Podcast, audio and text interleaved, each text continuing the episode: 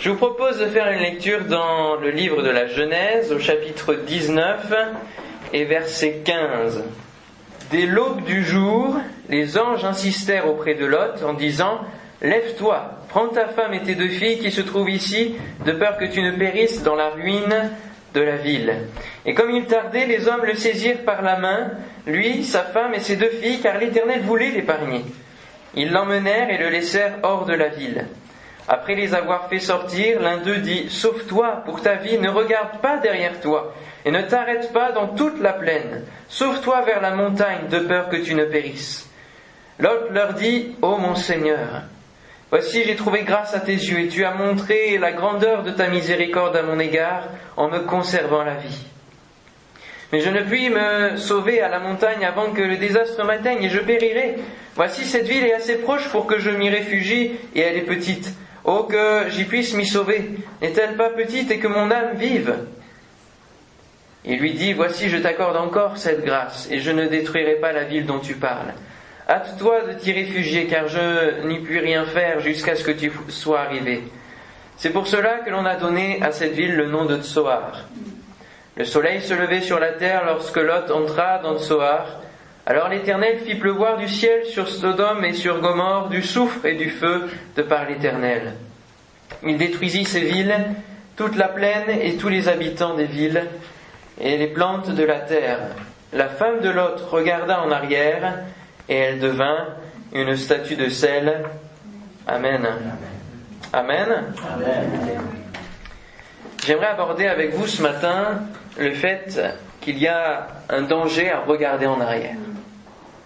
Et c'est vrai que quand on entend cette parole-là, on pense tout de suite à, à la femme de l'autre parce que c'est une histoire bien particulière, unique, de cette femme qui, s'étant retournée, euh, s'est figée en une statue de sel.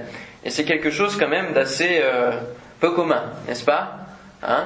Je ne sais pas si vous avez déjà vu ça, vous, dans votre vie. Euh, quelqu'un qui se transforme en statue de sel. On voit ça plus souvent dans les films ou dans les, hein, dans la science-fiction, dans les récits science-fiction, où les gens se réduisent en cendres. Mais euh, là, en statue de sel, c'est quand même quelque chose de particulier. Et cette histoire euh, se répète aussi dans la parole de Dieu. Il est intéressant de, euh, de fouiller finalement la parole de Dieu sur ce thème, de regarder en arrière. C'est toute une image, tout un symbole. Ici, les villes de, de Sodome et Gomorre arrivent à un point de non-retour au niveau de la déchéance de l'être humain. Ils sont euh, complètement dans le noir complet, dans les ténèbres, dans le point le plus profond que le péché peut emmener. Et ils s'en prennent même à l'autorité de Lot, alors que Lot est à l'origine finalement aussi de, de, la ville, dans la plaine, il est, il est celui qui a été là depuis le début ou presque. Ils ne considèrent même plus l'autorité de Lot et ils veulent même en prendre à sa vie et la vie de, des anges. Ils le considèrent même comme un étranger. Et Lot, si on lit quelques versets plus haut, il est même prêt à donner ses deux filles pour, épargner la vie, sa vie et la vie des, anges qui étaient venus dans sa maison. Il est prêt à donner ses deux filles aux tortures sexuelles et morales de ces hommes de cette ville. C'est quand même, pour arriver à ce point-là, c'est quand même euh, impressionnant, n'est-ce pas? D'avoir son cœur euh, qu'il peut laisser quand même ses deux filles euh, finalement dans cette torture, dans cette ville aux péchés nombreux. La patience de Dieu a atteint sa limite, parce qu'il y a une limite à, la patience de Dieu, et la destruction est programmée. La destruction de ces deux villes est programmée et planifiée par le Seigneur. Alors Abraham, l'oncle de Lot, intercède auprès de, Dieu pour ces villes, pour cette plaine, et il va grignoter petit à petit quelques minutes, quelques heures de patience au Seigneur. Il va réussir à réduire la condition pour que les villes ne puissent pas être détruites. Hein, on l'a vu et on le connaît, hein, quand il va descendre 50, 40, jusqu'à 10 justes. S'il y a 10 justes, Seigneur, dans cette ville, ne les détruis pas. Et finalement, il n'y a même pas 10 justes. Il n'y a même pas 10 justes et le Seigneur donc va la détruire c'est résolu parce que Dieu réalise ce qu'il a annoncé. Amen. que ce soit en bénédiction, que ce soit des promesses de bénédiction, ou que ce soit aussi des paroles de jugement, il les accomplit. Mais l'homme de Dieu, celui qui est connecté au cœur de Dieu, peut infléchir en quelque sorte la volonté de Dieu et réduire la sentence euh, comme plusieurs hommes de Dieu ont, intercédé auprès du Seigneur pour épargner les peuples. Mais ici, il ne peut pas, il ne peut pas ne pas les détruire. Ce serait un, un manque à sa parole. Et il n'y a pas de dans cette ville. Sodome et Gomorre, c'est l'image de ce monde, du monde d'aujourd'hui, le monde en, général, qui arrive lui aussi peu à peu à son point de non-retour. On le voit, la déchéance va d'année en année de plus en plus croissante. Vous serez d'accord avec moi, hein La promotion de l'homosexualité, les dérives morales en tout genre, les conflits, les guerres, euh, la, course au profit, euh, en laissant de côté euh, la, pauvreté, la dignité humaine. Hein. Même les humanistes peuvent se retourner dans leur tombe en voyant peut-être le monde d'aujourd'hui. Parce que même la, nature humaine, la dignité humaine est atteinte. Et laissez-moi vous dire qu'il ne faut pas espérer d'amélioration de ce monde. Souvent, l'homme espère et les humanistes espèrent parce qu'ils n'ont aucune autre espérance. Mais il y a aussi quelques chrétiens, des fois, qui espèrent que le monde va s'arranger, que les politiques vont peut-être se tourner vers le Seigneur et, améliorer les choses. Euh, il y a des fois certains chrétiens qui peuvent penser cela. Mais on le sait, et l'Écriture le dit, il n'y a pas d'espérance dans ce monde en dehors de Jésus. Amen. Et le monde est voué à sa perte, est voué à sa fin. Il y aura une fin des temps, une fin de ce monde, et pour la création d'un monde nouveau. Amen. Dieu nous propose l'issue de secours de ce monde. Et c'est Jésus-Christ. Amen. L'issue de secours pour le ciel. Il a envoyé son Fils euh, pour nous procurer une nouvelle vie. Alléluia. Euh, pour nous emmener vers Tsoar, la ville de Tsoar. Est-ce que vous savez ce que ça signifie? Petit, petitesse, insignifiant. Et la racine de ce mot, c'est euh, mépriser, euh, c'est faible. Voyez. Et l'autre va partir vers cette ville en moyen de secours, et la porte au salut est étroite, elle est petite. Et souvent, ceux qui peut-être entendent le message de l'Évangile peuvent se dire, mais combien c'est c'est petit, combien il n'y a pas besoin de faire grand-chose pour accéder au salut. Le salut est gratuit, l'évangile est gratuit, et l'accès au salut peut être facile. C'est vrai, merci Seigneur, alléluia, il n'y a pas besoin de faire d'œuvres, pas besoin de faire plein mille et une choses pour accéder au salut. Dieu nous, nous le donne, alléluia, simplement, gratuitement pour celui qui a la foi, celui qui croit, amen. Et souvent, nous passons par Tsoar, la ville de Tsoar, comme refuge auprès du Seigneur. Nous passons par la croix, par quelque chose de faible. Et c'est au travers de la faiblesse de Christ sur la croix, au travers de sa souffrance, que Dieu a choisi ce, moyen de salut. Alléluia. N'est-ce pas merveilleux? C'est au travers de la faiblesse que Dieu se montre fort. Amen. Et c'est au travers de nos faiblesses que Dieu veut montrer sa puissance et sa force. C'est pour cela qu'il nous dit que nous ne pouvons rien faire sans lui. Parce que si nous pouvions faire des choses euh, sans lui, nous ne nous appuierions pas sur lui. Et on, se glorifierait des forces que nous pourrions avoir. Soar, insignifiant, faible, c'est au travers de cette faiblesse apparente, de, la porte qui est étroite, le chemin qui est étroit et périlleux, qui n'est pas grand, que Dieu veut nous sauver. Amen. Il est bien dit d'ailleurs dans la parole de Dieu qu'il est plus difficile à un riche, à un chameau. Il est plus facile à un chameau de passer par le trou d'une aiguille alors on ne sait pas trop de quelle aiguille, il s'agit hein, à l'époque. Est-ce que c'est déjà les aiguilles euh, pour, euh, pour la couture ou est-ce que c'est les aiguilles d'une montagne, en hauteur d'une montagne, qui font que le chameau a de la difficulté à passer? Mais en tout cas, il est plus facile de passer pour un chameau au travers du trou d'une aiguille que d'un riche de passer dans le royaume de Dieu. Et euh, comme quoi, vraiment, la porte est petite, la porte est étroite. Mais c'est la ville de Tsoar ou la mort. C'est le salut éternel ou la mort éternelle que Dieu nous propose. Et au verset 17, on l'a lu, il nous est dit, sauve-toi pour ta vie. Les anges disent, sauve-toi pour ta vie. Ne regarde pas derrière toi. Ne regarde pas derrière toi. Dieu a envoyé ses anges chercher Lot pour le sauver, pour détruire aussi les villes, mais euh, Lot ne le comprend pas au début. On le voit bien, et la Bible nous le dit, il, tarde finalement dans, ses actions, il croit que les hommes sont juste de passage et qu'ils vont partir, il ne comprend pas le plan de Dieu. Et il tarde. Et les anges lui font donc cette recommandation, presse le pas un petit peu là, hein, dans le salut. La porte de la grâce ne sera pas toujours ouverte.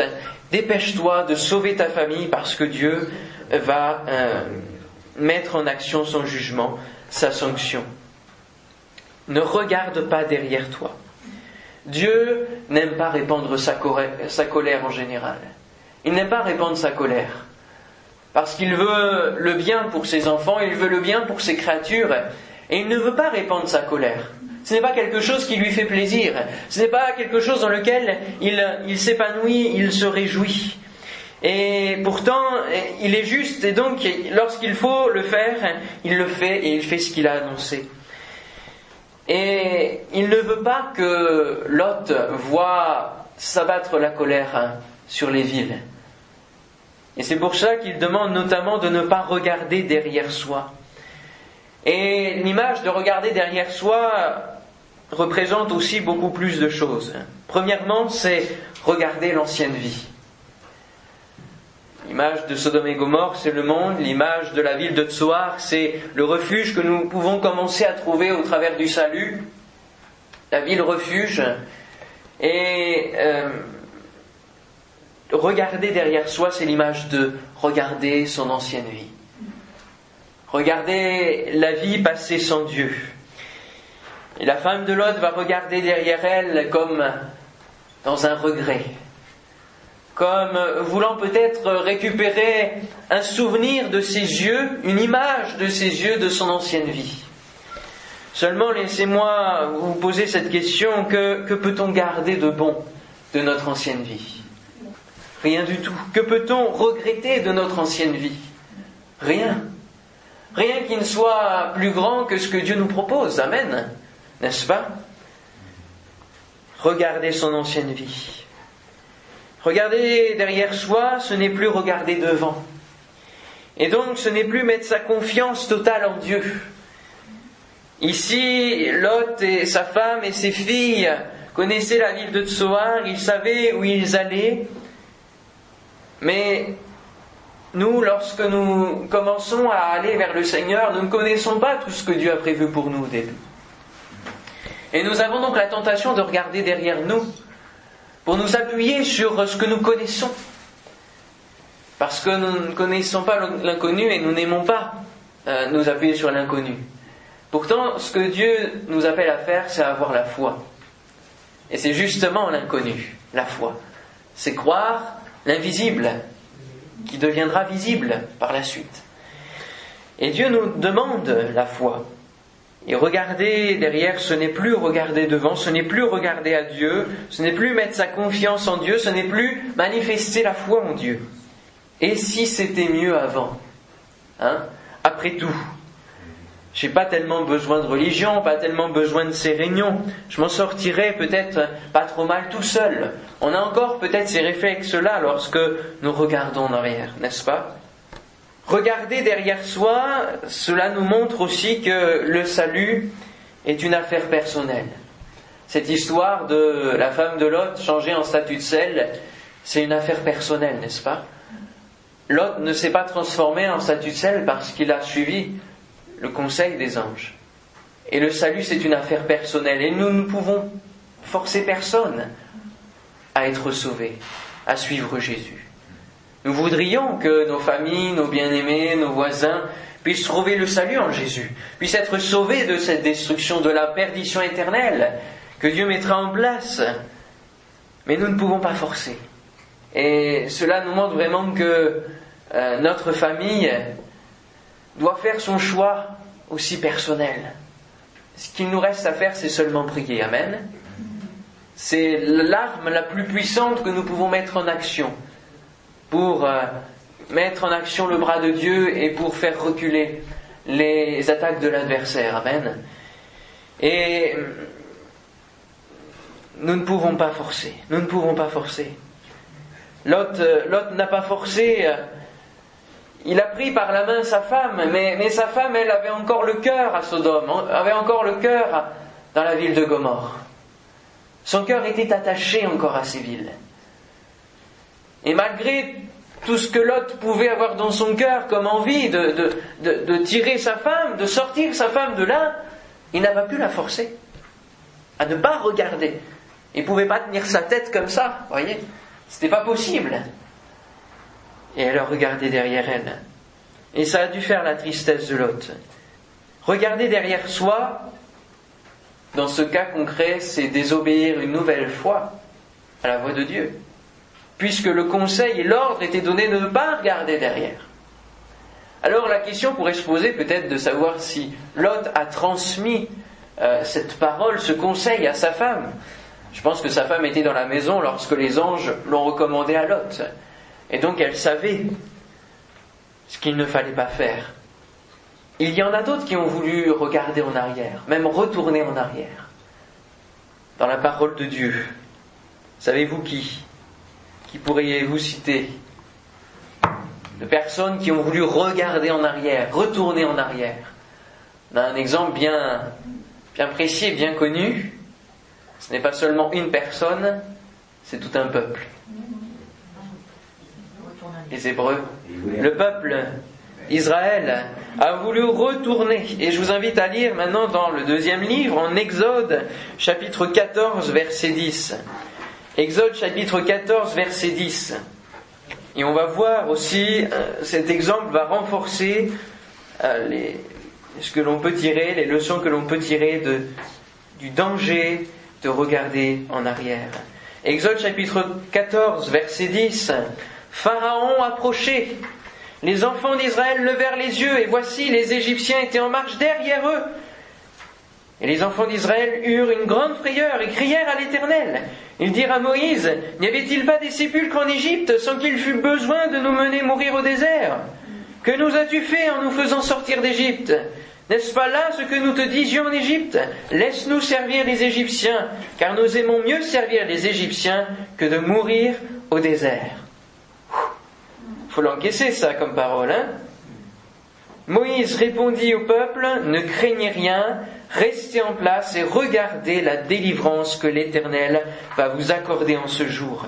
Car les Égyptiens que vous voyez aujourd'hui, vous ne les verrez plus jamais. L'Éternel combattra pour vous et vous gardez le silence. Amen. Alléluia. Merci Seigneur. Hein. C'est un beau, un beau passage et qui nous montre aussi que ici, si l'on regarde en arrière, il y a un danger a un danger, c'est l'inquiétude qui va s'emparer du cœur, c'est la frayeur, c'est les cris qui vont s'emparer du cœur. Cela nous montre qu'il y a ici, pareil, ils sortent. L'Égypte, c'est l'image du monde.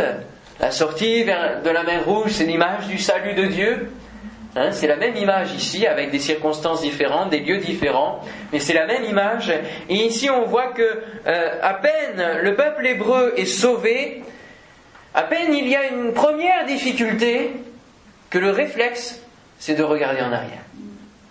Le réflexe, c'est de retourner d'où on est venu. Une difficulté approche et souvent dans nos vies chrétiennes, dans les débuts en tout cas, et parfois ça peut rester longtemps si on ne mûrit pas, euh, une difficulté approche et ce sont tous les réflexes de notre ancienne vie qui ressurgissent, de notre ancienne nature qui ressurgissent qui se réveille. Une difficulté avec son conjoint, hop, la montée en, épingle et la colère qui surgit. Ou alors ce sera le mépris pour une autre situation, ou ce sera de trouver la solution par soi-même. Ce sera, en bref, de regarder en arrière. Regarder en arrière. Les Hébreux nous montrent un exemple ici, vraiment, de ne pas regarder en arrière, On a vu ce que signifie regarder derrière soi. Ben, voyons maintenant un peu les conséquences. Quelles sont les conséquences? Parce que s'il y a un danger, il y a donc des conséquences dangereuses. La femme de Lot, la conséquence pour elle, ça a été le fait d'être changée en statut de sel. Et remarquez que Dieu n'avait pas indiqué la conséquence dans le texte. Les anges n'avaient pas indiqué à Lot ce que deviendrait celui qui ne mettrait pas en pratique la parole. Et c'est aussi euh, une preuve que Dieu veut nous faire confiance.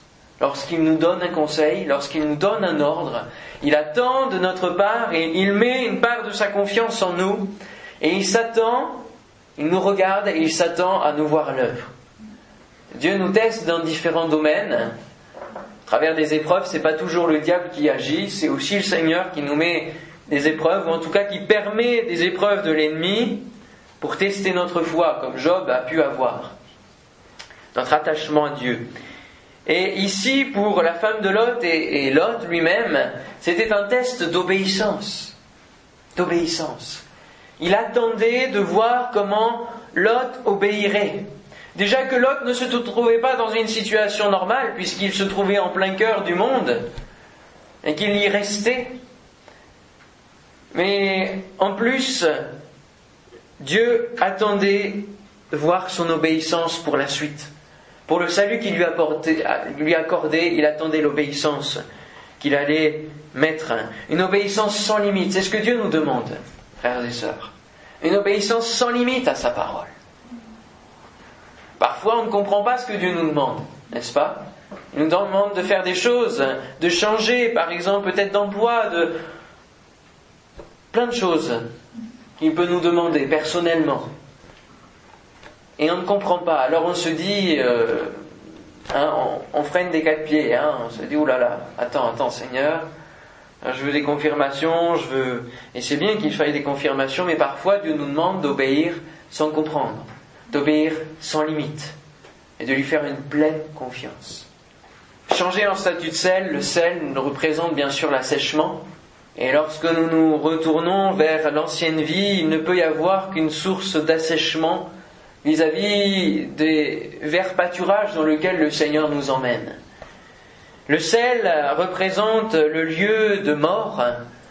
Pensez euh, à la mer justement qui est pas loin et qui est pleine de sel. C'est un lieu de mort. Il n'y a pas de poisson. C'est la mer morte. Alors que la source de vie s'y jette, il y a là un lieu de mort. Et le sel représente un lieu de mort. Et la femme de l'autre, laissez-moi vous dire qu'elle a, pu bouger après. Hein lieu de mort. Alors encore, si vous allez en Israël, il y a une espèce de monticule. On dit que c'est les restes de la femme de Lot. Alors bon, je ne sais pas, parce que l'érosion depuis le temps quand même a dû faire ses effets. Il y a des endroits présumés hein, là-bas, vous savez. Tout n'est pas fixe. Hein. Mais en tout cas, elle, elle était fixe. Elle était même figée. Et lorsque l'on se retourne en arrière, on ne peut être que coincé vers l'arrière. On n'avance plus, on est figé. Et lorsqu'on se retourne vers notre ancienne vie, on est figé, on est fixe. On reste coincé dans notre passé. Et parfois, alors même que Dieu veut nous emmener vers une nouvelle vie, nous promet et, nous, nous demande de participer à la transformation de notre vie, de notre cœur, de notre caractère, de notre mentalité, Beaucoup de chrétiens restent dans leur passé. Beaucoup restent malheureusement dans, une vision limitée, alors que Dieu promet tellement de choses dans sa parole. Alors que Dieu voudrait nous voir vivre des choses merveilleuses, n'est-ce pas Est-ce que nous les vivons Est-ce que nous rentrons dans les projets que Dieu a préparés pour nous C'est la question. Les conséquences de regarder en arrière encore, c'est les tombes de la convoitise. Ici, le peuple d'Israël n'a pas été dans son premier, son premier coup envers, envers Dieu et envers Moïse en murmurant et en disant nous voulons retourner en Égypte, mais ce n'a pas été le dernier, malheureusement. Ils ont encore gémi par la suite. Et vous le trouverez dans le chapitre 11 du livre des Nombres. Lorsqu'ils vont regretter leurs concombres, leurs melons, leurs poireaux, leurs oignons. Tout ça, oh, à, les entendre, ils étaient dans l'abondance, ils étaient, euh, ils vivaient comme Pharaon, comme des pachas. Ils avaient oublié une partie de leur ancienne vie. C'était l'esclavage. C'était la servitude. C'était les, milliers de morts qui en restaient à cause du travail qu'on leur imposait. Et Dieu, la deuxième fois, ne va pas laisser passer ces murmures. Et ceux qui auront murmuré vont croire que Dieu va laisser passer. Il va un petit peu les prendre par surprise, parce que sa colère s'enflamme et il a des moyens multiples de manifester sa colère. Et alors qu'ils vont avoir sur leurs dents, sur leur langue, les premières bouchées des cailles que Dieu va leur envoyer, la viande, ils vont être frappés par la plaie de la mort que Dieu va leur infliger. Parce qu'ils ont osé, pour la deuxième fois, regretter et vous regarder en arrière. Dieu nous fait connaître la bénédiction, il nous sauve et nous nous regardons en arrière. C'est crucifier une nouvelle fois le Fils de Dieu, n'est-ce pas? Combien parfois nous pouvons regarder en arrière, regretter peut-être certains moments de notre vie passée, qui étaient peut-être joyeux, c'est vrai, mais comparé à ce que Dieu nous propose, n'est-ce pas plus merveilleux? Alors ça, ce sont les conséquences. Je vais avancer un peu euh, pour ne pas rester dans un, état de tristesse. Hein. Je n'ai pas envie de vous mettre dans la tristesse ce matin. Mais la parole de Dieu euh, parle de, la joie et aussi du jugement. Et il est important de regarder ce danger. Et si dans votre vie vous êtes habitué facilement à regarder en arrière, c'est peut-être parce que euh, nous, ne connaissons pas ce qu'il y a devant comme possibilité. Lot signifie voile, couverture. Et lorsqu'il euh, avançait en direction de Tsoar et, plus loin, il ne, ne percevait pas tout ce que Dieu voulait lui procurer, toute la nouvelle vie que Dieu voulait lui donner. Il ne voyait pas la main de Dieu agir pour le délivrer. Et parfois, nous aussi, nous ne voyons pas. Nous ne voyons pas cette main. Jésus va aussi parler du fait de regarder en arrière. Et je vous invite à prendre avec moi maintenant dans l'évangile selon Luc, au chapitre 9, et versets 61 et 62. Jésus va nous en parler au verset 61 et 62 du fait de regarder en arrière et du danger qu'il y a à regarder en arrière. On pourrait prendre même le verset 57 pour bien comprendre le passage. Pendant qu'ils étaient en chemin, un homme lui dit au Seigneur, hein, Seigneur, je te suivrai partout où tu iras. Jésus lui répondit, les renards ont des tanières et les oiseaux du ciel ont des nids, mais le Fils de l'homme n'a pas où reposer sa tête. Il dit à un autre, suis-moi. Il répondit, Seigneur, permets-moi d'aller d'abord ensevelir mon Père. Mais Jésus lui dit, laisse les morts ensevelir leurs morts, et toi va annoncer le royaume de Dieu. Un autre dit, je te suivrai, Seigneur, mais permets-moi d'aller d'abord prendre congé de ceux de ma maison. Jésus lui répondit, quiconque met la main à la charrue et regarde en arrière n'est pas propre au royaume de Dieu. Alors ici, moi, c'est un passage qui m'étonne toujours parce que il y en a qui désirent suivre Jésus, puis Jésus va bien les mettre en garde. Puis il y en a d'autres, ils sont appelés par Jésus, puis c'est eux qui freinent. Voyez? Alors, euh, c'est vrai que l'appel de Dieu est différent pour euh, chacun de nous. Il, nous. il nous amène au salut de différentes manières. Il nous appelle de différentes manières. Et ici, il va appeler deux hommes.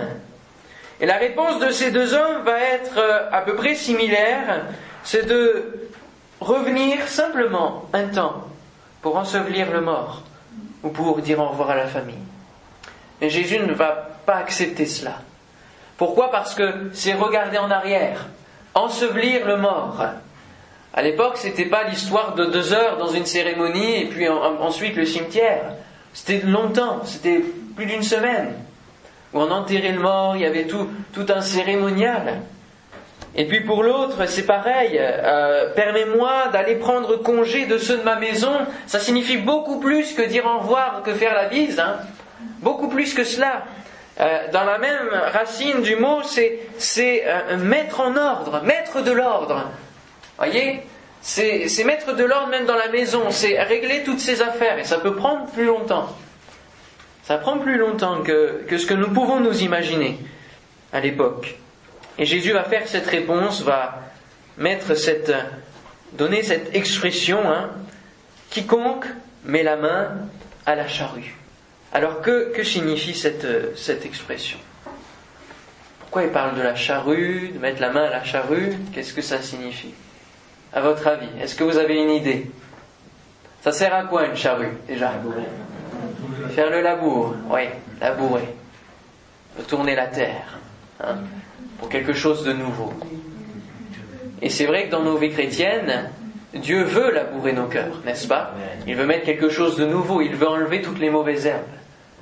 Alors pourquoi, malgré tout, il dit que celui qui met la main à la charrue, bah, il ne mérite pas le royaume de Dieu. Il n'est pas propre au royaume de Dieu. Parce que si c'est vous qui mettez la main sur l'action de labourer, Dieu ne pourra rien faire. C'est à Dieu de mettre sa main sur la charrue et de labourer votre cœur. Alors que là, on voit encore euh, le fait de regarder en arrière, c'est regarder en arrière dans notre vie, c'est nous qui menions notre vie comme nous voulions. Alors que lorsque nous sommes avec Dieu, c'est Dieu qui mène notre vie comme lui il veut. Amen. Et c'est là toute la différence. Et celui qui met la, main à la charrue, il se remet, il met le moi en action pour sa vie. Alors que c'est à Dieu de mettre en action et de labourer notre cœur. Amen. Il n'y a plus de moi, il n'y a plus d'ancienne vie, nous ne regardons plus en arrière. On doit se laisser labourer, sinon Dieu ne peut pas agir en nous. Alors, que faire si on ne doit plus regarder en arrière? Qu'est-ce qu'on doit faire? Pas 36 000 solutions, hein? Regardez en avant. Alléluia. C'est ce que nous dit Paul dans Philippiens chapitre 3 verset 13. Paul, Philippiens chapitre 3, verset 13. On peut le lire. C'est un verset que j'affectionne, que j'ai, on est amené souvent à prêcher parce qu'il résume très bien la course de notre vie chrétienne. Philippiens chapitre 3, verset 13. Frères et sœurs, hein, maintenant, je ne pense pas l'avoir saisi, Jésus, hein, mais je fais une chose, oubliant ce qui est en arrière et me portant vers ce qui est en avant, je cours vers le but pour remporter le prix de la vocation céleste de Dieu en Jésus-Christ. Amen. Alléluia. Oubliant ce qui est en arrière, je me porte vers l'avant. Hein? Et comme dans une course, on a tout le corps qui est porté en avant. Dans un départ, on a la tête même qui est portée en avant, on a une mentalité nouvelle. Tout va vers l'avant, va vers euh, la vision de Dieu. Amen. Je me porte vers l'avant. Et frères et sœurs, le meilleur est devant nous. Amen. Amen. Alléluia. Ce qui est devant nous, c'est l'éternité, c'est la vocation céleste de Dieu en Jésus-Christ. Il faut voir l'objectif. Si nous courons sans objectif, nous n'allons pas courir bien longtemps. Le meilleur est devant nous. Et l'objectif, en ayant fait tomber le voile, c'est le prix de la vocation céleste. C'est l'éternité. Amen. Pour cela que Jésus nous exhorte aussi à laisser tout ce qui est sur cette terre, hein, tout ce qui va rouiller, tout ce qui va dépérir, pour ne prendre et ne construire que les trésors célestes. Alléluia. C'est pour cela que Dieu euh, ne voulait pas que l'autre s'arrête à soir, mais il voulait l'emmener, où ça? Vers la montagne. Alléluia. Dieu veut nous amener plus haut. Alléluia. Je me porte en avant et je me porte plus haut. Alléluia. Nous sommes assis avec Christ dans les lieux célestes. C'est pour ça que Moïse disait euh, au peuple hébreu, regardez, non pas en arrière, mais regardez la délivrance que Dieu va nous accorder. Regardez la délivrance. Soyez spectateurs de l'action de Dieu dans votre vie. Amen. Dieu a oublié ce qui est en arrière. Alors à nous aussi d'oublier ce qui est en arrière. Amen. À nous aussi de l'oublier. Gloire à son nom. On prie le Seigneur.